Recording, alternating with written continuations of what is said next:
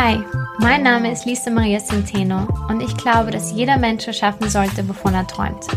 Deshalb will ich herausfinden, was es wirklich braucht, um ein Unternehmen, ein Projekt oder eine NGO erfolgreich aufzubauen. Auf meiner Reise spreche ich mit inspirierenden Menschen und teile meine eigene Erfahrung hier in diesem Podcast. Schön, dass du da bist.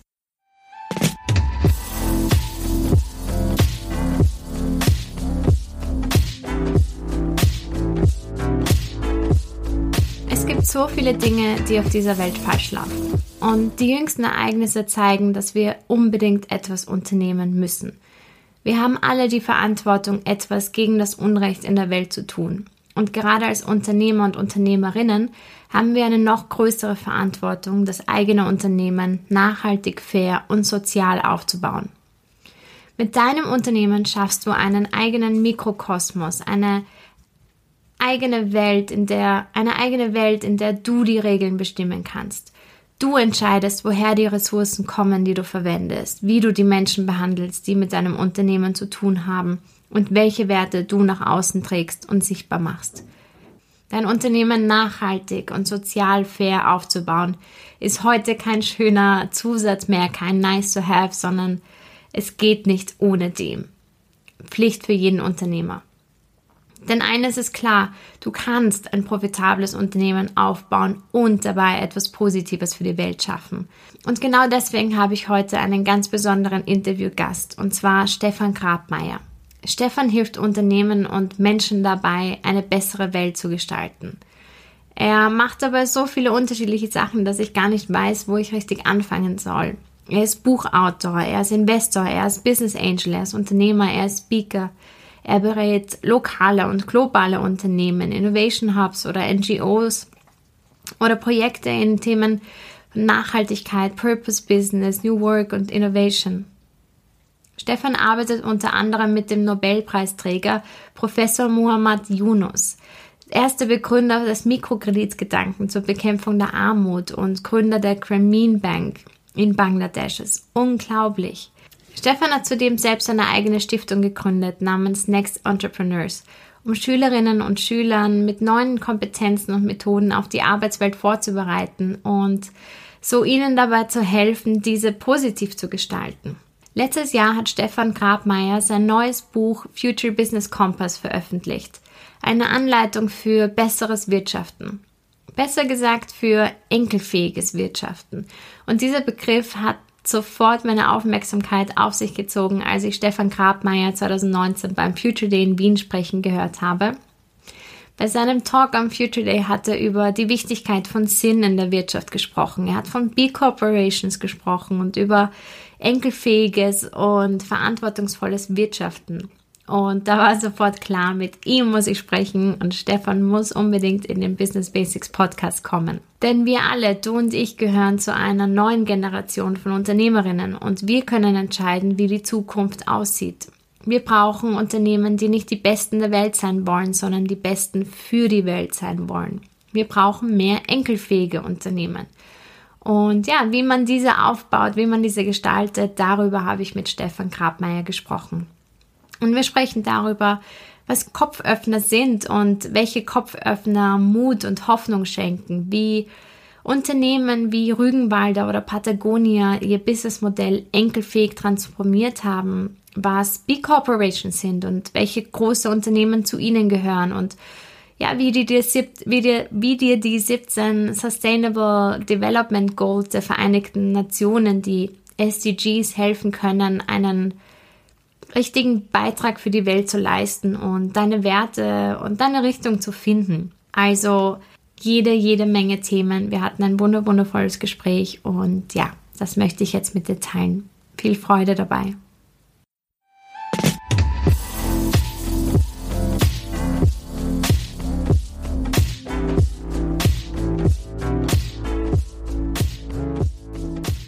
Ja, lieber Stefan, so schön, dass du da bist im Business Basics Podcast. Vielen Dank, dass du dir die Zeit genommen hast. Ich freue mich, Lisa, danke für die Einladung und ja, schön hier zu sein. Ähm, ja, Stefan, du hast das wichtige Buch geschrieben, Future Business Compass, in dem du aufzeigst, wie wir in Zukunft wirtschaften müssen, um unseren Planeten zu retten. Mhm. Und könntest du uns einfach gleich mal zu Beginn einen kleinen Einblick in dein Buch geben? Ja, Future Business Compass ist letztes Jahr äh, erschienen im äh, November und ich habe mich beschäftigt mit, also Kompass hat vier Richtungen. Ja? Also es geht um die gesellschaftliche Ausrichtung, es geht um die unternehmerische oder der Unternehmen und Organisationen, es geht um uns als Individuen und es geht um Bildung. So in diesen vier Bereichen und äh, äh Themenfeldern bin ich eingetaucht, um für mich Indikatoren zu finden, die auf besseres Wirtschaften hin zeigen. Also das Buch heißt ja der Future Business Compass, Kopföffner für besseres Wirtschaften. Ähm, und ich habe eben Indikatoren äh, versucht zu finden und habe sie Gott sei Dank gefunden, äh, die uns auch äh, schon spannende Kopföffner zeigen. Kopföffner sind für mich Menschen oder Organisationen, Beispiele, wo man sagt, wow, schau mal, die sind schon so weit oder die haben sich auf den Weg gemacht. Wäre das nicht auch was für uns? Können wir da nicht auch reflektieren oder so in, in der Form? Also das war meine Intention und ich beschäftige mich ja so in meinem Berufsleben seit rund 25 Jahren mit dem Thema Veränderungen. Ähm, ich habe sehr viel mit dem System Arbeit zu tun, also was man heute jetzt New Work sagen würde. Ja. Ähm, und ich war wirklich äh, ja, unzufrieden die letzten Jahre hinweg, weil ich glaube, dass äh, wir in, in, in bestimmten Bewegungen oft zu im Mikrokosmos denken. Und das, was ich so in der ganzen New Work-Szene gemerkt habe, ist, dass die kleinen Teile alle in sich richtig sind, aber uns häufig das Große, das Big Picture, die systemischen Zusammenhänge fehlen. Und das war etwas, das ich für mich versucht habe zu verarbeiten. Da ist ein Buch rausgekommen, ja. Ähm, und Genau, es dient dazu, Dialoge zu führen, so wie wir es heute tun. Und das freut mich natürlich sehr, das Thema weiter in die Breite zu bringen. Ja, super wichtiges Thema. Ähm, was für Indikatoren hast du herausgefunden? Also es sind, es ist natürlich ganz, ganz unterschiedlich. Also ich habe mir angeguckt die Startup-Szene, ja. ich habe mir angeguckt Social Businesses, die Genossenschaften, Mittelstand, Kapitalmarktgelistete Unternehmen, auch die Finanzmärkte. Ja. Und überall findest du ähm, genau, wie gesagt, Indikatoren. Also allein die Finanzmärkte war für mich sehr, sehr spannend. Also wie verändern sie, wie verändert sich der Hebel der Kapitalmärkte als Beispiel auf soziale oder ökologische Standards, die wir heute sehen. Also all das, was uns jetzt seit ein, zwei Jahren bekannt ist, dass äh, Larry Fink, der CEO von BlackRock, ja sehr prominent in seine Briefe, da schreibt er jährlich, die, ähm, haben wir ungefähr 17.000 Beteiligungen in Unternehmen, das ist der größte Vermögensverwalter der Welt, ja, und er schreibt sozusagen immer zum Jahreswechsel den CEOs etwas in die ja, ins Gebetbuch könnte man fast sagen. Ja. Und ähm, die letzten zwei Jahre war das eben die Wichtigkeit des Purpose, also die Sinnhaftigkeit, wozu gibt es Unternehmen auf der einen Seite und auf der anderen Seite die Relevanz für die soziale, ökologische und ökonomische Balance zu finden. Ähm, und was das Gute ist, dass BlackRock nicht das einzige. Es gibt viele hunderte von Vermögensverwaltern, Vorverwaltern, Pensionsfonds, Rentenfonds und so weiter, die viel, viel stärker ähm, auf die äh, Auswirkungen, äh, wenn der, die, das, das, das der Klimawandel und soziale Ungerechtigkeit haben kann, ja, ähm, sich eben dahingehend wappnen, dass sie sagen, wir werden zukünftig nur noch Unternehmen finanzieren oder Geld am Kapitalmarkt zur Verfügung stellen, wenn bestimmte Kriterien erfüllt sind oder sie auch mit Ausschlusskriterien, äh, das ist die andere Seite, also dass man sagt, man schließt dann wirklich äh, Unternehmen oder Teilbereiche oder Faktoren ähm, entsprechend aus, ähm, die den, den äh, sozial-ökologischen, ökonomischen Standards eben nicht gerecht werden. Also das sind zum Beispiel Indikatoren, die mich hoffnungsvoll stimmen lassen, weil wenn man so in die kapitalmarktgelisteten Unternehmen reinguckt, ähm, dann gibt's für mich eigentlich drei Treiber, warum die großen Konzerne sich verändern. Ähm, das ist immer dann, wenn Regulatorik eintritt. Also wenn es, äh, ich sage jetzt einmal Klimaziele als ein Beispiel, ja, wenn bestimmte Werte erreicht werden und wenn die nicht erreicht werden, dann eben Ausgleichszahlungen äh, beispielsweise äh, fällig werden. Das Zweite ist, wenn der Wettbewerb schneller wird. Das ist das, was wir in der Digitalisierung erleben, in der digitalen Disruption, dass du eben völlig neue Wettbewerber hast, die schneller, die besser sind, die anders skalieren können, die ganz andere, über andere Denkmodelle ein Business aufbauen. Und das dritte ist, wenn die Kapitalmärkte sich ändern. Und in diesen drei Hebeln ähm, stelle ich die Veränderungsbereitschaft fest. Das ist leider so, weil es noch ein starkes Shareholder, ähm, ein Shareholder Value ähm, letztendlich ist, anstelle ein eher stakeholder-orientiertes. Und deswegen bin ich äh, ganz froh, dass ich die, äh, dass ich einige Teile und ich hoffe, das werden immer mehr ähm, ähm, auf der Finanzseite, dass sich einiges ändert, weil ich mir vorstellen kann, das sind die Hebel für die großen Unternehmen. Ja. Und kannst du uns ein bisschen mehr von diesen Kopföffnern erzählen? Wer, wer sind die Kopföffner, die dich inspiriert haben? Also Kopföffner sind natürlich, ja, es sind, es sind viele. Es sind ähm, auf der einen Seite sind sind äh, sind Unternehmer, ähm, die mich, ja, also die, die mich wirklich berühren und die, die, die, die Köpfe öffnen oder zumindest meinen, äh, meinen geöffnet haben. Ähm, also Unternehmer, die entweder ähm, eine, äh, eine, äh, eine, eine wirkliche Wende äh, in ihrem unternehmerischen Leben machen, ähm, also zum Beispiel Rügenwalder. Ich weiß nicht, ob du Rügenwalder kennst. Es ist ein sehr großer Fleisch- und Wursthersteller Hersteller in Deutschland. Er macht so, ich glaube, zwischen 80 und 100 Millionen Umsatz, also ein mittelständisches Unternehmen. Und der Gudo Rüben, einer der Geschäftsführer, ähm, ist vor Jahren ähm, eben auf seinen, äh, äh sage mal, Reisen, die er auch gemacht hat und auf seinen Trendforschungen und so weiter unterwegs war, hat irgendwann hat er mal festgestellt um zu sehen, okay, wie sieht eigentlich die Weltbevölkerung, äh, das permanente, das, das, das exponentielle Wachsen, ja, wir sind jetzt bei irgendwie knapp 7,5 äh, Milliarden. Ja, wir werden, äh, wir gehen auf die 10 Milliarden äh, Grenze zu. Ähm, und wenn du auf die Welt guckst, wie viel Platz haben wir überhaupt in Landwirtschaft und mit Viehwirtschaft eine Weltbevölkerung zu ernähren? Und der Bodo Röben hat das mal sehr gesagt, wieso soll man eigentlich Soja oder Weizen einkaufen und sie durch quasi den Tieren füttern und die Tiere dann verarbeiten, um daraus Essen für uns zu machen. Wir, so warum nutzen wir nicht gleich ähm, die, äh, das Getreide und äh, was wir anbauen und verarbeiten das daraus. Und man muss sich vorstellen, dass Rügenwalder ein Unternehmen ist, das vom, vom Fleisch- und Wurstverarbeitung äh, herkommt und mittlerweile einer der Treiber ist für das Thema vegane Ernährung. Ähm, und das kann man jetzt so sagen, na ja, das ist doch logisch, dass sie es tun, aber das ist überhaupt nicht logisch, dass sie es tun, weil das ist wirklich ein kompletter Mindshift, eine komplette DNA, wo über Generationen hinweg etwas aufgebaut wurde und wo man jetzt erkannt hat, was man ändern kann oder muss sogar, ja, ähm, und sich dahingehend ausrichtet, eine Marke zu verändern, Produktionen zu verändern, Menschen, die im Unternehmen arbeiten, zu verändern. Und das ist für mich diesen, diese Transformation zu schaffen. Das finde ich einen unglaublich spannenden Prozess. Und deswegen ist es für mich ein kopföffnender Moment, auch wenn man ähm, so eine Geschichte liest oder so einen Menschen kennenlernen kann. Ja. Aber es gibt natürlich nur ganz, also ich könnte jetzt ganz, ganz viele erzählen. Also für mich ist Alexander Gerst ein, ein, ein Astronaut ein Kopföffner. Für mich ist Gerald Hüther ein Kopföffner, der viel über das Thema Würde würde des Menschen oder überhaupt, in, wenn wir über Werte in der Gesellschaft sprechen, für mich ist die Greta Thunberg ein Kopföffner, weil sie ähm, etwas geschaffen hat, was keiner von uns alleine so geschaffen hat und eine Bewegung initiiert hat. Für mich ist Professor Mohammed Yunus ein, ein Kopföffner. Ich darf Gott sei Dank immer wieder mit ihm arbeiten. Professor Yunus ist ähm, derjenige, der, ja, sagen wir, der geistige Vater von Social Business, also der ähm, bekannt wurde in der 80er, in den 80er Jahren über äh, das Thema Mikrofinanzen, also Mikrokredite zu geben. Das ist die Grameen Bank in Bangladesch. Er hat 2006 auch seinen Friedensnobelpreis dafür bekommen und übersetzt die sozialen, also die Problemlösung, in der Regel sind soziale oder ökologische Probleme eben mit Unternehmertum. Professor Jonas sagt immer, jeder Mensch ist ein Unternehmer. Hast du ein Problem, dann gründe ein Unternehmen.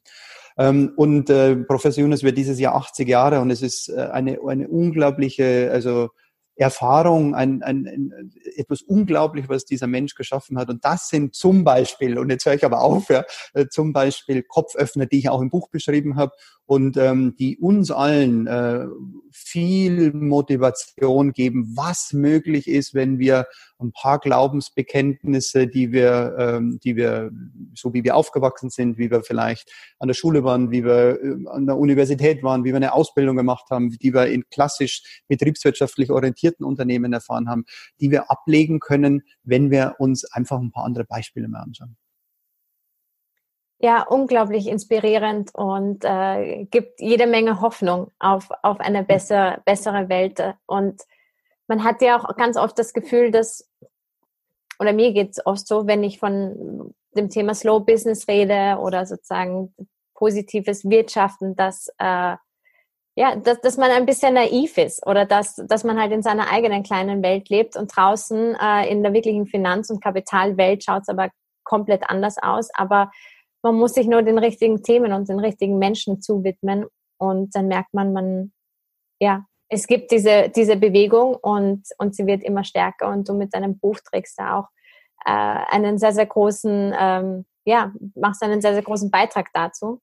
Es ist ähm, ein, ein ja. kleiner Teil, ja. Und ähm, naja, glaub, das, das genau, können ja. wir alle tun. So wie du mit deinem genau. Podcast einen Teil dazu beiträgst, so gibt es hoffentlich viele, viele Menschen, die von ihrem individuellen Purpose herkommen und sagen, was ist mein Beitrag? Ja. Und ich glaube, wir können die Welt nur verändern, wenn jeder von uns sich seines Purposes bewusst ist. Was trage ich, was trage ich dazu bei? Wo kann ich wirken? quasi auf welche anderen Systeme oder Organisationen ähm, ja, kann ich positiv Einfluss nehmen. Und ähm, ich glaube, du mit deinem Podcast und das Buch sind Beispiele und es gibt noch viele tausend andere. Ja. Hoffentlich hören uns Menschen zu, die sagen, hey, das bin ich doch auch, ja. Also werdet euch dessen bewusst, wo ihr auch Wirkung äh, äh erzeugen könnt und, und lebt es auch und geht wirklich sehr positiv mit solchen Dingen auch in die Welt. Ja. Sorry, war jetzt ein kleiner. Voll, vollkommen äh, richtig, ja. Und das, das war auch dieser Purpose von Business Basics, dieses Selbstwirksamkeit fördern. Auch, hm. wie du zitierst, äh, jeder ist ein, jeder ist ein Unternehmer. Jeder kann mhm. etwas unternehmen. Jeder kann selber die Dinge umsetzen, die er sich gerne selbst wünschen würde. Und ich glaube, dass ganz viele Leute das immer wieder vergessen, dass sie eigentlich in der Lage sind, ihre, die Welt mitzugestalten nach ihren eigenen Werten und man fühlt sich oft ganz machtlos. Und ich denke mir, da muss man immer wieder öfter dran erinnern, jeder kann etwas unternehmen, jeder ist ein ja. Unternehmer. Ja. ja. Und ähm, nochmal kurz auf dein erstes Beispiel äh, zurückzukommen. In diesem Fall, du hast ja vorher von diesem ganzen Bild, von dem großen Bild, von diesem holistischen Bild mhm. äh, gesprochen. Mhm. Und ähm, das war ein Unternehmen, die erkannt haben, hey, wir sind profitabel, wir machen guten Umsatz, es funktioniert, aber wenn man sich das große ganze Bild anschaut, dann basiert unser Profit ja nur auf Defizit sozusagen. Mhm. Ist das richtig? Kann man das so sagen, dass äh, in dem Fall, wie heißt es, hm. Rüben, Rübensteiner? Äh, Rügenwalder. Rügenwalder. Rügenwalder. Mhm. Mhm. Ich glaube, die sind in Deutschland sehr groß, oder? Rügenwalder. Genau, die sind ja. im, im, Norden in Deutschland, äh, Nähe von Oldenburg. Äh, ich weiß jetzt gar nicht, wie sie, wie sie europäisch sind, aber es ist ein mittelständisches Unternehmen. Ja. Also es ist jetzt einfach ein Beispiel dessen gewesen. Ja, ja. und das ähm, erinnert mich so stark auch an Patagonia, wo man wo die mhm. Art und Weise, äh, wie man wirtschaftet, es funktioniert, man ist profitabel, aber dann irgendwann kommt man drauf, dass das halt kein nachhaltiges Wirtschaften ist, weil die Art und Weise, wie man Profit erschaffte, erschafft, äh, erwirtschaftet, mhm. ähm, erzeugt auf eine andere Art und Weise Defizit. Und das zu ja. erkennen und zu mhm. ändern, ähm, mhm. vor allem schon in einem bestehenden Unternehmen, das ist, ist unglaublich, eine unglaubliche Inspiration. Ja, und es, also die Patagonia ist eins der, also ein äh, wahre Kopföffner, viele Kopföffner, die, also allein das Unternehmen und wenn man sich mit der Gründung, also wer mal in, auch ein gutes Buch lesen will, äh, ich weiß nicht, ob du es kennst, Leser, ist äh, Lass die Mitarbeiter surfen gehen. Ja, ja. Also der Gründer, der Yvonne Jonard von Patagonia, ähm, hat das Buch geschrieben, ich glaube, es ist in der zehnten Auflage jetzt. Ähm, und es ist die Geschichte von der Entstehungsgeschichte. Und lass mich kurz ein, ein, ein Element dort rausnehmen. Gerne, ja, also gerne. Patagonia ist ja ein, ein, ein Hersteller von Outdoor, äh, äh, von Outdoor-Sachen, Kletter, Wandern, äh, Campen und so weiter, aber wirklich sehr stark kommen von der ähm, von der ähm, Kletterbewegung, von der Kletterinitiative, vom Surfen und so weiter. Und äh, der Yvonne war Kletterer, ja, lebt in Kalifornien, war viel in den äh, in den Rockies und so weiter äh, und in den Nationalparks äh, äh, äh, klettern und ist irgendwann nach Europa gekommen, ja, und hat die die europäischen Kletterer beobachtet, ja. Und die europäischen Kletterer ähm, äh, haben äh, sehr früh schon mit mit äh, mit so äh, mit den ich sage mal, die haben ihre Haken immer in den Felsen geschlagen, ja, und dadurch den Fels zerstört. Ja? Und er hat ein Bild gehabt und gesagt, stell dir vor, alle Kletterer auf der Welt würden so klettern, wie die Europäer klettern. Das kann doch nicht sein. Also wir zerstören sozusagen mit jedem Reinhämmern von so einem von so einem, von so einem Keil, von so einem Haken äh, letztendlich den Fels und was passiert dann? Und das hat ihn zu der Idee gebracht, dass er sagt, Klettern ist wahnsinnig toll und er wird es auch gern weitermachen und er hat die sogenannten Klemmhaken erfunden, ja? also die du in einen Felsspalt steckst und die sich dann eben klemmen und natürlich halten, die man auch irgendwann wieder, wieder, wieder lösen kann. Und das war so seine Philosophie, Produkte herzustellen, um den Planeten also überlebensfähig zu machen und, äh, ähm, und den, den Planeten zu sichern. Und das ist seine unternehmerische Philosophie gewesen, weil irgendwann saß er eben in seinen ähm, Kletter-Communities und die haben gesagt, hey, was nutzt du da? Und dann sagt er, ja komm, ich schmiede ja selber noch ein paar. Und so ist dann irgendwann ein Unternehmen entstanden und diese Philosophie, Philosophie zieht sich immer weiter. Ähm, auch das Thema, was brauchst du wirklich? Ähm, das Thema Suffizienz, also wie, wie viel Wohlstand brauchen wir eigentlich? Ja? Wie viel, äh, äh, keine Ahnung, Klamotten brauche ich denn? Also brauche ich äh, Pullover, die jetzt vielleicht ähm, ähm, biologisch bestens hergestellt sind und die besten Lieferantenbedingungen haben, aber äh, zehn Pullover sind halt immer noch ein paar zu viel. Also wo, wo gehe ich einfach, wo habe ich, wo ist Verzicht? Wo, wo habe ich ein Verständnis auch für Verzicht? Wo kann ich äh, mich selber mal zurücknehmen und habe immer noch genügend? Wir, wir leben auf in, einer, in, einer, in einer Wohlstandsblase, das ist so, so, so, so unglaublich. Also wenn du uns heute 30, 40, 50 Prozent von dem nimmst, was wir haben, wird das wird uns wahrscheinlich vielen überhaupt nicht mehr auffallen. Und uns geht's immer noch ja. unglaublich gut. Und ich glaube, mit diesem Bewusstsein mal durch die Welt zu gehen und zu sagen, hey, was ist mein Beitrag? Wo kaufe ich eigentlich ein? Wo lege ich mein Geld an? Ähm, wie, äh, ja, wie gehe ich selber da, äh, damit um? Und da habe ich mich in meinem Buch auch beschäftigt. Also wer da auch mal Lust hat, ähm, ich habe dann ähm, zwei Quellen gehabt, äh, ich nenne sie die 350 und die 222, also 350 Tipps. Ähm, das ist so der Tipp für jeden Tag. Ja, es ist so eine Liste, wo man sich mal durchlesen kann. Und die 222, das ist ein Poster, also das hängt bei mir auch im Büro ähm, die Agentur Hilfswerft. Das ist ein Social Business, eine Agentur in Bremen.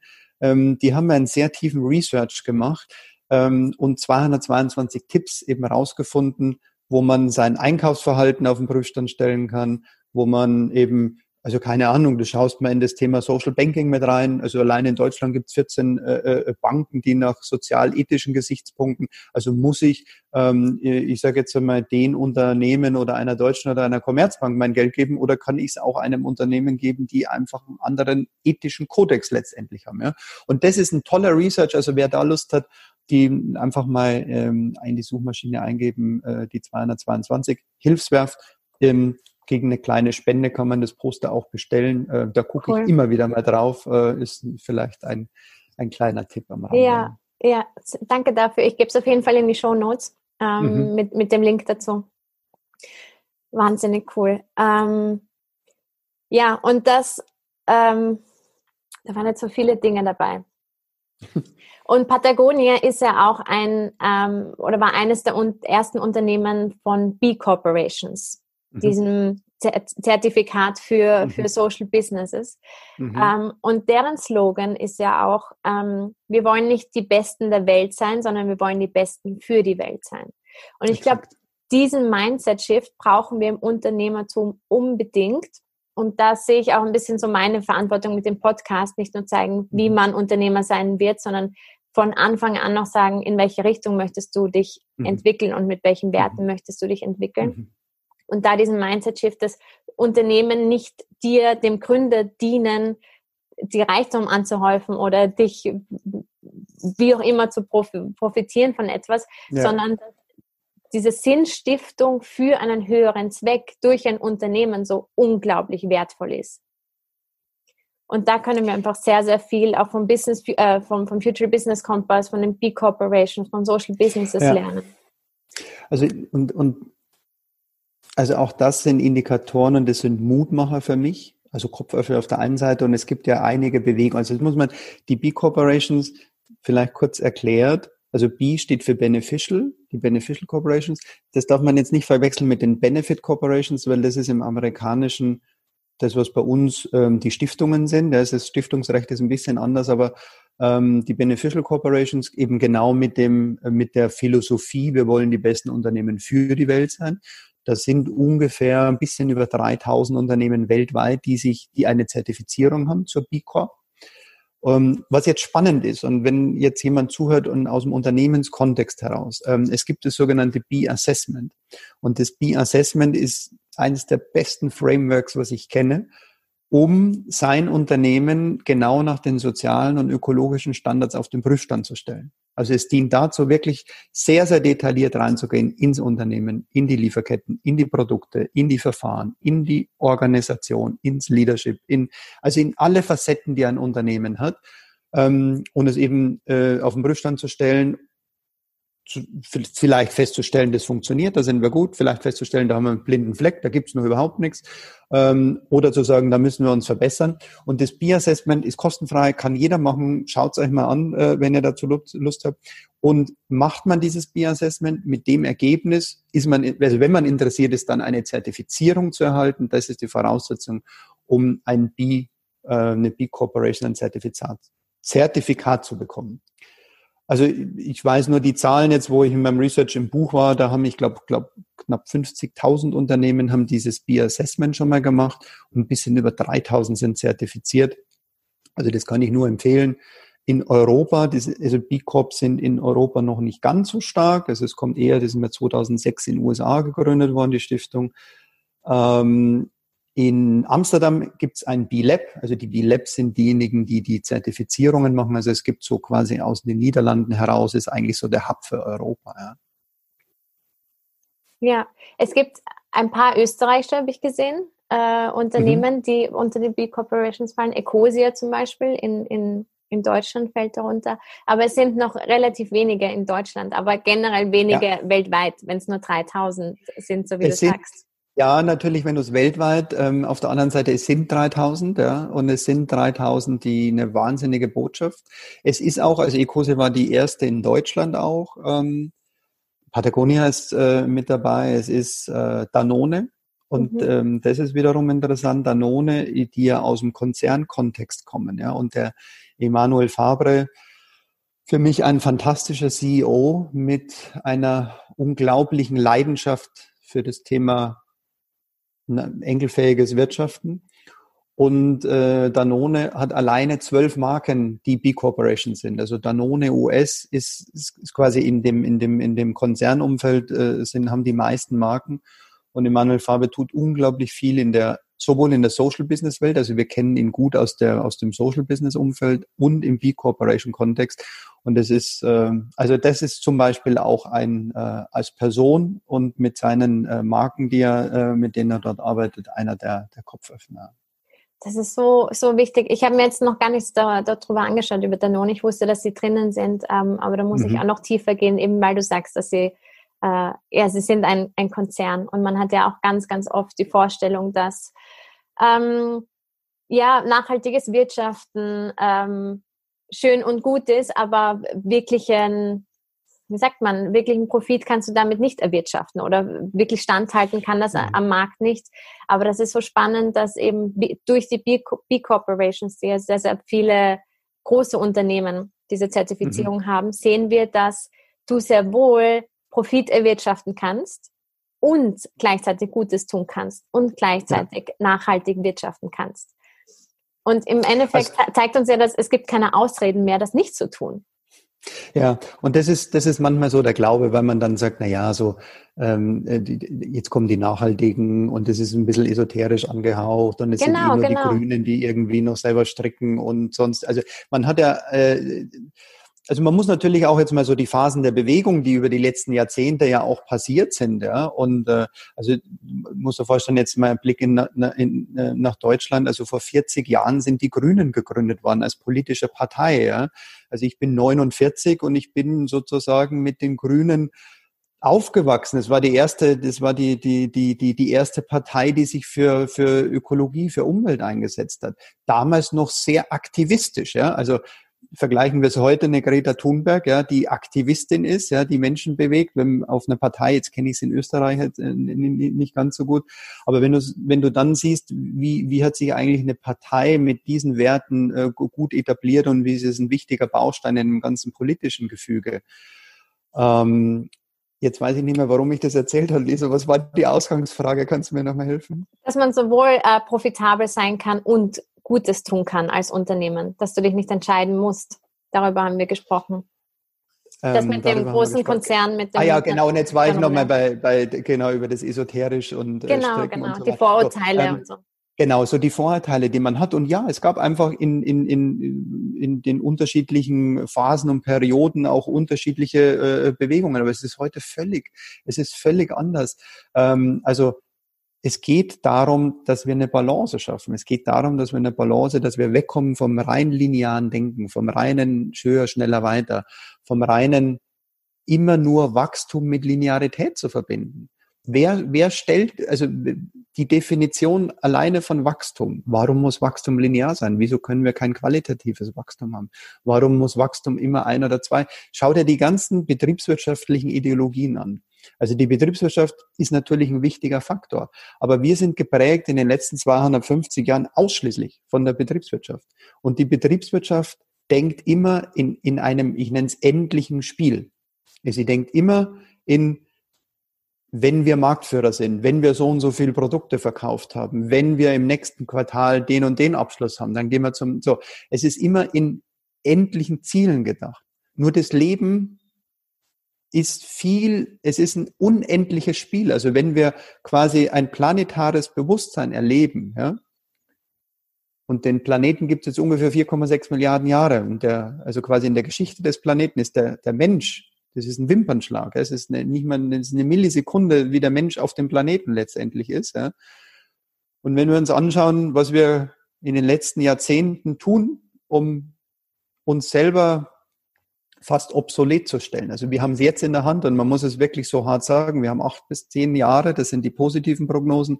Fünf bis sieben sind die, die, die weit kritischeren. Wir haben, haben wir zwischen fünf bis zehn Jahre maximal Zeit, dass wir den Klimawandel so begegnen, dass die Schäden nicht irreparabel sind. Und es deutet momentan alles darauf hin, dass die Schäden so groß werden, dass wir sie nicht mehr retten können. Wir können weder durch Technologie, weder durch Geld, da kannst du das Hundertfache von den Corona-Konjunkturprogrammen auflegen. Wir werden es nicht mehr retten können, weil die Schäden am Planeten so groß sind. Ähm, also wir haben es heute in der Hand und das ist auch hier einfach ein Appell, dass wir massiv, massiv uns selbst als Individuen und als Unternehmen auf den Prüfstand stellen müssen und unseren Beitrag für den, für den Klimawandel, das ist natürlich das eine, es ist noch ein bisschen größer, aber der Klimawandel ist wirklich das, das größte Problem, was wir in der Menschheit haben, ähm, dem begegnen und was mir sehr gut hilft und ähm, was ein gutes Framework ist, ist die Agenda 2030, also die 17 Nachhaltigkeitsziele der United Nations ähm, die ja 2015 verabschiedet wurden, 2016 waren sie dann in, in, in Wirkung, die von 193 Staaten unterschrieben wurden. 193 Staaten, die sich committed haben, die 17 Nachhaltigkeitsziele zu erreichen, in ihrem jeweils unterschiedlichen Kontext. Ja. Ähm, also wir haben eine Agenda. Die Welt hat eine Agenda. Wir können es auf jedes Land runter projizieren. Und in jedem Land können wir auf die Unternehmen gehen zu sagen, was ist unser Beitrag um die Agenda 2030 zu erfüllen. Und äh, ja, was tun wir dafür? Du hast vorher auch den Begriff enkelfähiges Wirtschaften gesagt. Und ich finde, das ist so, so ein toller Begriff, den man viel zu selten hört. Ich habe den auch das erste Mal gehört, als ich dich kennengelernt habe beim, beim Future Day letztes Jahr. Durch dich habe ich, ich weiß nicht, hast du diesen Begriff begründet? Nee, kommt, kommt, kommt nicht von mir. Ähm, ich habe ihn ähm, entdeckt bei Haniel, Unternehmen, eine große Unternehmensgruppe in Deutschland, und zwar bei der Haniel Stiftung. Und die Haniel Stiftung hat ein äh, so ein, ein, Magazin, das sie rausbringen, ähm, das nennt sich Enkelfähig. Und ich war vor ein paar Jahren mal bei Hanel und, und, und saß da, habe gewartet auf meinen Termin, ja, und ich nehme das in die Hand. Und seitdem ist mir der Begriff so tief, tief, tief, tief, habe ich den so tief verinnerlicht. Und ähm, ja, nutze ihn und lass ihn uns weiter äh, tragen, weil er, also ich glaube, er, er, er macht sehr viel mit Menschen. Das ist wirklich erstaunlich. So wie du jetzt reagierst, tun das, tun das unglaublich viele. Vielleicht noch eine Geschichte. Ähm, ich habe dazu mal mit einem Förster gesprochen. Ähm, also ich habe eine Initiative bei uns an der Schule, mit, ich habe zwei Kinder, mit Plant for the Planet gemacht und wir haben eine, eine Baumpflanzakademie an der Schule durchgeführt. Das heißt, die Kinder lernen, äh, was, was die Auswirkungen äh, des, des Klimawandels bedeuten und sie kommen ins Tun. Wir haben 800 Bäume gepflanzt und der Förster hat uns das auch erklärt und er sagt, einen Baum pflanzt du nie für dich. Du pflanzt ihn auch nicht für deine Kinder, sondern du pflanzt, pflanzt ihn immer für deine Enkel. Und das war für mich auch nochmal ein schönes, also was müssen wir denn mhm. nach vorne tun, ja, ausgerichtet, ähm, um in Generationen zu denken und eigentlich in diesem unendlichen Spiel zu denken. Also du, du würdest du in der Betriebswirtschaft denken, dann guckst du nur, wie schnell wächst der Baum eigentlich und man kann es ihn abholzen, um Geld zu machen. Ja. Wenn du in einem lebendigen System denkst, dann hast du ein unendliches Spiel, wie wächst und gedeiht ein Wald. Und das ist der Unterschied von den, von den Systemlogiken. Ja, und es macht was mit, äh, mit deinem Mindset oder sozusagen mit, mit den Gedanken und wie du die, mit der Perspektive eigentlich, weil im Endeffekt enkelfähig bedeutet nichts anderes als nachhaltig. Aber dadurch, dass du enkelfähig den Begriff hast, weißt du, wofür du etwas tust. Mhm. Und dasselbe mhm. ist mit Purpose zum Beispiel. Purpose wird ja ganz oft gleichgesetzt, finde dein Warum. Aber mhm. für mich hat das nie gut funktioniert, was ist dein Warum, sondern was ist dein Wofür.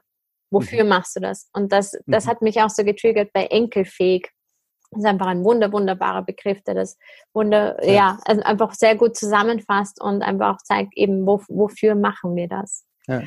Also wofür beschreibt wirklich sehr, sehr gut. Und ja, weil es öffnet die Perspektive nach vorne. Das Warum fragt ja tief nach dem Grund. Also du kannst dem schon auch auf den Grund gehen. Es gibt also die fünf Warums, ja, warum tust du etwas, warum, warum, warum. Also du kommst da schon tief, also wirst du hast einen wirklichen Tiefgang, ähm, aber du guckst meistens nach hinten und das Wofür oder das Wozu öffnet es. Also auch in, ich beschäftige mich ja viel mit Purpose-Prozessen, auch in Unternehmen oder von Individuen. Ähm, das, da, da, merken, da merken wir das sehr, sehr stark. Und äh, also das gibt's nicht erst seit Simon Sinek. Ja. Natürlich ist Simon Sinek der mit Golden Circle, Why, How, What und, und, und so weiter. Aber man übersetzt eben das Why sehr gern eben mit dem Warum. Aber ich nutze immer gerne noch eine Quelle, Peter Drucker, einer der großen Management-Vordenker, ähm, der für sich, also er hat eins seiner letzten Werke war Managing Oneself und Managing Oneself ist eine kleine Lektüre und kurz zusammengefasst ist, ähm, ist, er übersetzt es mit mein Beitrag. Was ist mein Beitrag? Mein Beitrag für, ja. Und also man kann es auch so, ähm, so übersetzen. Also, man, also ich liebe den Begriff Purpose. Man muss es nicht Purpose nennen. Ja. Man kann es sein Wofür nennen. Man kann es meinen Beitrag dazu nennen. Und das meinte ich vorher mal. Darüber sollte sich jeder bewusst sein. Und jeder kann etwas beitragen. Und es muss nicht die Weltrettung immer sein. Ja? Also natürlich fragen mich viele, oh, sag mal, muss jetzt jeder Friseur oder jede Autowerkstatt oder jeder Buchhandel muss äh, die Welt retten? Nein. Ähm, das ist ja das Prinzip der Systemiktheorie ja, und der, der Systemik, dass ja wir ein Zusammenhang und Zusammenschluss und eine Interaktion von vielen, vielen, vielen tausend Millionen, Milliarden Teilsystemen sind. Und wenn jedes Teilsystem seinen Beitrag eben definiert, ja, dann können wir das große Ganze ähm, bewegen und positiv beeinflussen. Also von daher würde ich sagen, hat jeder die Aufgabe, oder ich würde es mir wünschen, sage ich so, ähm, ähm, sich über seinen Purpose, über seinen Sinn, über sein Wofür bewusst zu werden. Und spätestens dann, wenn jemand Kinder hat, und das ist das, was du auch gesagt hast, ähm, sollte er sich schon Gedanken darüber machen, welchen Planeten hinterlasse ich meinen Kindern und vielleicht äh, meinen Enkeln. Ja. Ja, du hast ja zwei, gell? Ähm, zwei Kinder. Mhm. Ich habe mhm. noch keine, aber ich kann mir vorstellen, wenn du dann welche hast, dann weißt du so richtig, wofür du das machst. also. es, ist, es gibt eine schöne Erklärung immer von äh, warum und wofür. Also ähm, stell dir ein Paar vor, ähm, äh, das äh, sich findet und äh, Kinder haben möchte und die Frau wird schwanger. Also die Frage nach dem Warum bist du schwanger ähm, geht erst Ursache auf den Grund, ja, weil wir nicht mehr verhütet haben. Die Frage, wofür bist du schwanger, ist eine ganz, ganz andere. Also ähm, es ändern sich Lebensperspektiven natürlich. Und das wundert mich, ich merke das immer wieder, auch wenn du, mit den Menschen in Unternehmen sprichst, auch die, die Familien und Kinder haben, ja, und die in Verantwortung sind und die in Verantwortung teilweise je nach, je nach Ebene und Unternehmensgröße für große, große und wichtige Entscheidungen sind. Ich kann es mir manchmal nicht vorstellen, wie verantwortungslos Entscheidungen getroffen werden. Also auch, wie passt dein eigener Purpose, den ich habe, mit dem Corporate Purpose zusammen?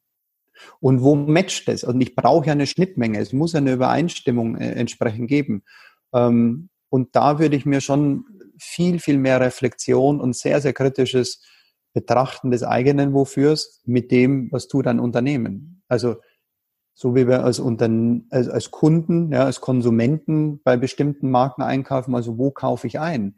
Was, ähm, ähm, wie schaue ich auf eine Marke? Wie schaue ich ähm, auf die Bedingungen, die dort sind? Wie werden die Produkte hergestellt? Äh, wie wird dort geführt? Wie geht es den Menschen darin? Ähm, und all diese Dinge. Und das ist ein enorm wichtiger Punkt. Und kann ich mit besten, mit gutem Gewissen und äh, äh, denn für bestimmte Marken arbeiten oder nicht? Und ich glaube, hier ähm, wünsche ich mir auch mehr kritische Reflexion von einigen. Ja, auf jeden Fall. Also das, das gehört zur Mindestverantwortung dazu. Im Grunde, ja, im Grunde, das, das müsste in der Schule gelehrt werden, was für Auswirkungen dein eigenes Verhalten hat. Und immer wenn ich darüber spreche oder auch diese profitorientierten Unternehmen, die halt Gewinnmaximierung als ihr größten ähm, Key Objective sehen, dann denke ich mir immer, dann erinnert mich diese, ähm, das so an dieses äh, Times Up Movement. Und mhm. für die Wirtschaft habe ich das auch immer so im Kopf, Times Up. Es, äh, das ist total insane, wie wir Wirtschaft heute noch betreiben und dass wir immer noch sozusagen, wie du sagst, in diesem Mikrokosmos uns befinden und nicht hinausschauen, was unsere hm. Auswirkungen mhm. sind. Und das fängt beim Individuum an, in deinen Kaufentscheidungen mhm. ähm, und bei, bei den großen Unternehmen. Und ich sehe da ganz, ganz stark die Verantwortung bei den Menschen, die Unternehmen gründen wollen, dass die einen neuen Kosmos mhm. aufbauen und von Anfang an in Richtung, ist es Social Business oder in Richtung sozusagen dieser Verantwortung gehen und diese, diesen, dieser ethischen ja. Verantwortung. Also sehe ich, sehe ich genauso und ich habe mir die Startup-Szene ganz gut angeguckt und ähm, auch hier gibt es ja einen Begriff, den ich wunderschön finde. Ja, man unterscheidet ja die Unicorns und die Zebras. Also Danke. Also bist, du ein, ja. bist du ein Zebra-Unternehmen oder nicht? Und äh, die Unicorns, also ich glaube, die, die Phasen und das war, ist ja schon auch so ein Hype gewesen, dass man sagt, wow, und Unicorns sind ja, werden ja bezeichnet, dass du eine, eine Milliarde Marktkapitalisierung dann oder Bewertung hast. Ja. Ähm, so, also es geht immer nur um schnell, um schnell, um steigern, um exponentiell und und und. Und guckst du in die Investorenszene, dann ist die ja auch sehr stark davon geprägt. Also jetzt sagen wir mal klassische Venture Capitalisten, die dann die, also quasi Geschwindigkeit des Exits mit höchstmöglichster Rendite. Das ist das Prinzip, was dahinter steckt. Groß werden, groß werden, irgendwann verkaufen, Rendite erzielen, nächstes Unicorn gründen. Und das kann nicht die Philosophie sein. Also das kann es einfach nicht sein. Ähm, und ich merke immer mehr und ich hoffe, es werden jetzt auch immer mehr ähm, äh, Gründer und Gründerinnen, die eine echte Problemlösung auch mit sich haben. Also guckst du in die Startup-Szene, das ist wirklich meine, meine äh, Bauchsicht, die ich da drauf habe, dann sind da 50, 60 Prozent an Produkten und Services, die kein Mensch braucht. Kein Mensch. Die eigentlich die Wohlstandsgesellschaft noch mehr, noch ein Brandbeschleuniger sind, noch mehr Shopregale füllen von Dingen, die wir nicht brauchen, ja, wo wir noch bequemer, noch fauler werden und und und. Und das braucht die Welt nicht. Also lass uns doch mal hergehen und sagen, schauen wir auf die Agenda 2030, schauen wir auf die SDGs und das, was dort drin liegt, das sind die Probleme, die wir lösen müssen. Und haben wir denn Ideen, die wir einsetzen können, um die Probleme, die wir in der Welt haben oder die wir in, in meiner Stadt haben, die wir in meinem Kiez haben, die wir in meiner Umgebung, die wir in meiner, wurscht wo, ja. Aber lass uns problemlösungsorientiert rangehen. Und ich glaube, da brauchen wir ein Verständnis. Also gucken wir jetzt als Beispiel in die Konjunkturprogramme, die europäisch ja aufgelegt werden, ja. Lass uns doch bitte jeden Cent, der in, in, in jetzt die äh, Milliarden oder Billionen schwere äh, äh, Konjunkturprogramme gehen, mit Lenkungswirkung einsetzen. Es muss gekoppelt sein an etwas, was uns in die Zukunft, wo wir Zukunft anders gestalten können und nicht in das bewahren, was jetzt ist. Genauso würde ich es in, in, der, in, der, in der Gründung genauso machen. Es gibt unglaublich viele Fonds und und, und Venture Capitalisten, aber lass uns das Kapital nehmen, was ja zuhauf da ist, ja, und lass es uns mit Lenkungswirkung in die Problemlösungen einsetzen. Und wenn wir da einen Schritt oder ein oder zwei Schritte machen würden, würden wir so viel erreichen, weil wir haben gute Gründer, wir haben, wir haben die Menschen, die aufbrechen wollen, wir haben die, diejenigen, die ihren Beitrag dazu liefern wollen. Wir müssen einfach nur ein paar Dinge besser miteinander verbinden mit einem anderen Mindset. Ja, vollkommen richtig. Mhm. Ähm, ich glaube, wir sind eh schon sehr weit, aber können wir noch mhm. mal ganz kurz zurückkommen zu ähm, Social Business? Also wie, mhm. wenn, wenn man jetzt selbst eine, eine Unternehmensidee hat und ähm, oder wenn man ein Social Business gründen möchte, wie, wie würdest du sagen, wie geht man da am besten vor? Orientiert man sich am Purpose oder orientiert man sich an den SDGs? Mhm. Dass man zum Beispiel sagt, man möchte ein mhm. bestimmtes sich sozusagen einem bestimmten SDG widmen oder den Werten? Mhm. Wie, wie mhm. glaubst du, entwickelt man da am besten? Also jetzt Gründung fängt ja hoffentlich immer damit an zu sagen, ähm, was für also was für ein Problem löse ich, was für ein Problem will ich lösen. Ich habe ähm, vielleicht äh, kurz da eine Erfahrung. Ähm, ich habe ja eine 2018 mal eine eine ähm, eine NGO gegründet, die nennt sich Next Entrepreneurs, ähm, wo wir Schülern helfen, mit Startup-Methoden Probleme zu lösen. Also all das, was wir aus der Startup-Welt kennen, ja, ähm, haben wir mit, mit, mit Kindern, also in, in, in jetzt auch typischen Startup-Formaten, nennt sich Startup Weekend, du fängst am Freitag an und arbeitest bis Sonntag an deiner Idee. Ja. Und bei den Kids sagen wir immer, was kotzt dich an? Was würdest du gerne verändern in der Welt? Also es ist ganz einfach. Und die sagen, oh, das und das und das und das und das. So, und quasi über das kommen wir dann in die Ideation und äh, gehen dann eben sukzessive vor. Also die erste Frage ist, was für ein Problem willst du lösen? Und jetzt, das ist natürlich schon, also mit was beschäftige ich mich? Also da kann ich nur empfehlen, lasst uns beschäftigen. 17 SDGs ist eins, also was bewegt mich, wo gucke ich hin, wo gucke ich gesellschaftlich, sozial, wo gucke ich ökologisch drauf und und und. Ja. Das kann natürlich technologische Komponenten, das kann ja von der individuellen Expertise, die jemand mitbringt und und und. Aber lass uns da den Blick wirklich weit öffnen. Und dann ähm, weiß ich nicht, ob es dann ein Social Business sein muss. Ja. Ähm, aber ich was glaube. Genau, Entschuldige, ganz genau. Mhm. Was genau macht ein Social Business aus? Ja, ein Social Business, also es gibt ja so die sieben Prinzipien äh, äh, des Social Business, die ähm, also die immer ein Grundprinzip haben, du löst ein Problem, ein sozial oder ökologisches Problem, das ist eins der, der, der Grundprinzipien. Ja. Ähm, das ein wesentliches ist, dass du die, ähm, das, was du mit deinem Unternehmen verdienst, dass du keine Ausschüttung an, an Shareholder hast oder an, an Investoren, sondern dass du im Kreislauf, also dass dein Geld in einem permanenten Kreislauf in Investitionen immer wieder immer wieder mit hin, hineinfließt. Also kann man sich mal angucken, das sind jetzt wirklich ganz einfache Prinzipien, aber es kommt von der Problemlösung. Das ist das, was Yunus ja geprägt hat. Und jetzt muss man sagen, der, der Mann ist ja geprägt, er ist in Bangladesch groß geworden. Ja, und wenn du, das ist ja, also wir leben in einer Wohlstandsgesellschaft, also wenn du eben dort siehst, ähm, wie vielen Menschen er aus Armut herausgeholfen hat und sein Hebel, um Armut zu bekämpfen und es ist seine große Vision ist, er sagt immer, die Armut ins Museum. Ja? Also Armut ist etwas, was ins Museum gehört und nicht ähm, täglich ins Leben. Und es sind halt Menschen, die ähm, ja teilweise unter einem Dollar äh, äh, am Tag von irgendetwas leben müssen. Und was er gemacht hat, und vielleicht das nochmal, weil das ist ein wirklicher Gamechanger auch vom, von den Glaubensbekenntnissen, die wir kennen. Yunus ist Ökonom. Yunus war Banker.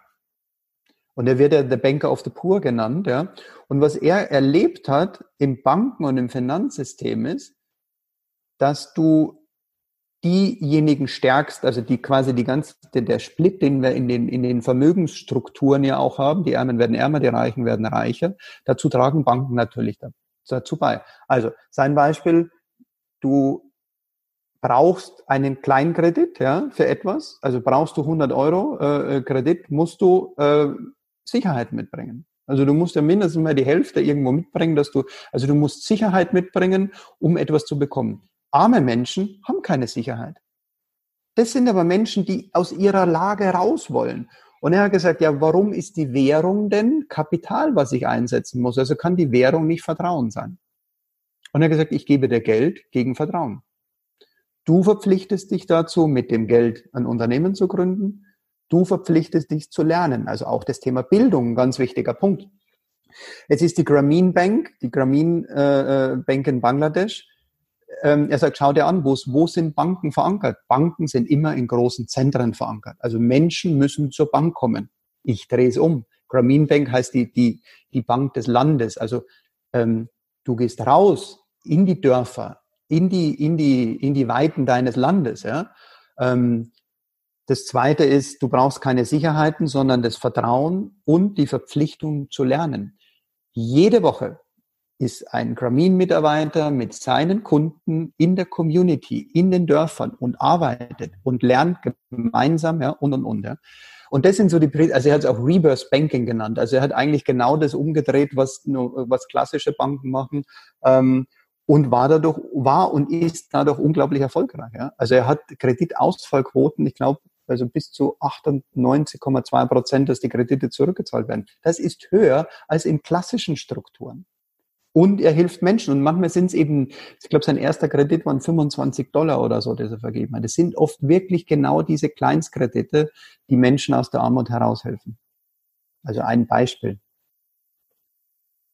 Ja, un unglaubliches. Un Entschuldige, aber genau, Social Business, ja. genau, also so, so und, und so sind seine Prinzipien entstanden.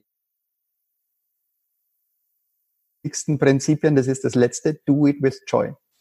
Hab Freude an dem, was du tust. Und ähm, was er immer noch sagt, und ähm, das ist auch, äh, ähm, er nennt es immer Super Happiness. Äh, also er sagt immer, ähm, to make money uh, can, is maybe happiness, but to make other people happy is super happiness. Und das ist seine ganz, ganz tiefe Überzeugung, andere Menschen glücklich zu machen. Also do it with joy, mach's mit Freude, mach andere Menschen glücklich, kümmere dich um die Ärmsten der Ärmsten der Ärmsten. Das ist sein Prinzip. Voll schön. Also quasi aus dieser Philosophie ja. lernend. Wir haben natürlich eine andere Situation, ja. Aber ich glaube, wenn man sich einmal damit beschäftigt, kann ich auch nur, wer Lust hat, sein, sein aktuelles Buch zu lesen, Three Zeros heißt es, ähm, fantastisch, mal einzutauchen in seine Denkwelten. Es ist echt kopföffnend. Ja, gebe ich auch in, in die Show Notes äh, den Link und äh, will ich auch um, unbedingt lesen. Unbedingt mhm. lesen. Und Wahnsinn, dass du die Möglichkeit hast, mit ihm zusammenzuarbeiten und auch von, von ihm zu lernen und auch diese kann Message jeder. weiter in die Welt zu tragen. Ja, aber kann, kann wirklich jeder. Also wir haben es leider ja jetzt dieses Jahr, wir kriegen es physisch ja nicht hin. Wir haben ja ein großes, wir haben es Super Happiness Festival äh, oder The Summer of Purpose äh, genannt, wollten wir im Juni in München, äh, vier Tage, 25.000 Leute hatten wir geplant, weil Yunus 80 wow. wird im Juni und wir wollten seinen Geburtstag feiern und die ganze Social Business Community plus alle die dieses Movement, ja, die, die unterstützen. Und das ist ja wirklich von Königshäusern bis über Regierungen, bis über ähm, ich weiß nicht, wie groß die Community von Yunus ist, die, die ihn äh, verehren, die ihn lieben, die den, es ist einer der größten Unternehmer der Welt, ja, äh, die die Welt je gehabt hat, die einfach Danke sagen wollen, ja, die Danke sagen wollen zu ihm. Es wird uns jetzt in der Form nicht gelingen, aber ich kann es nur, ähm, ja, also guckt, schaut, wo er mit dem Thema Social Business irgendwo in Berührung hat. Und Wien als Beispiel ist eine der, der Keimzellen in Europa gewesen.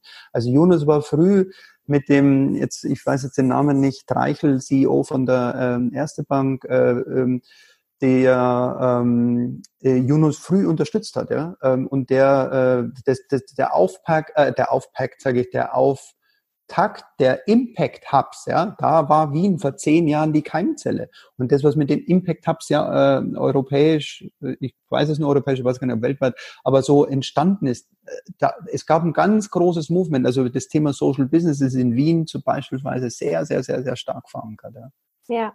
Und da gibt es auch eine, eine riesige Community dazu oder eine sehr große Community dazu.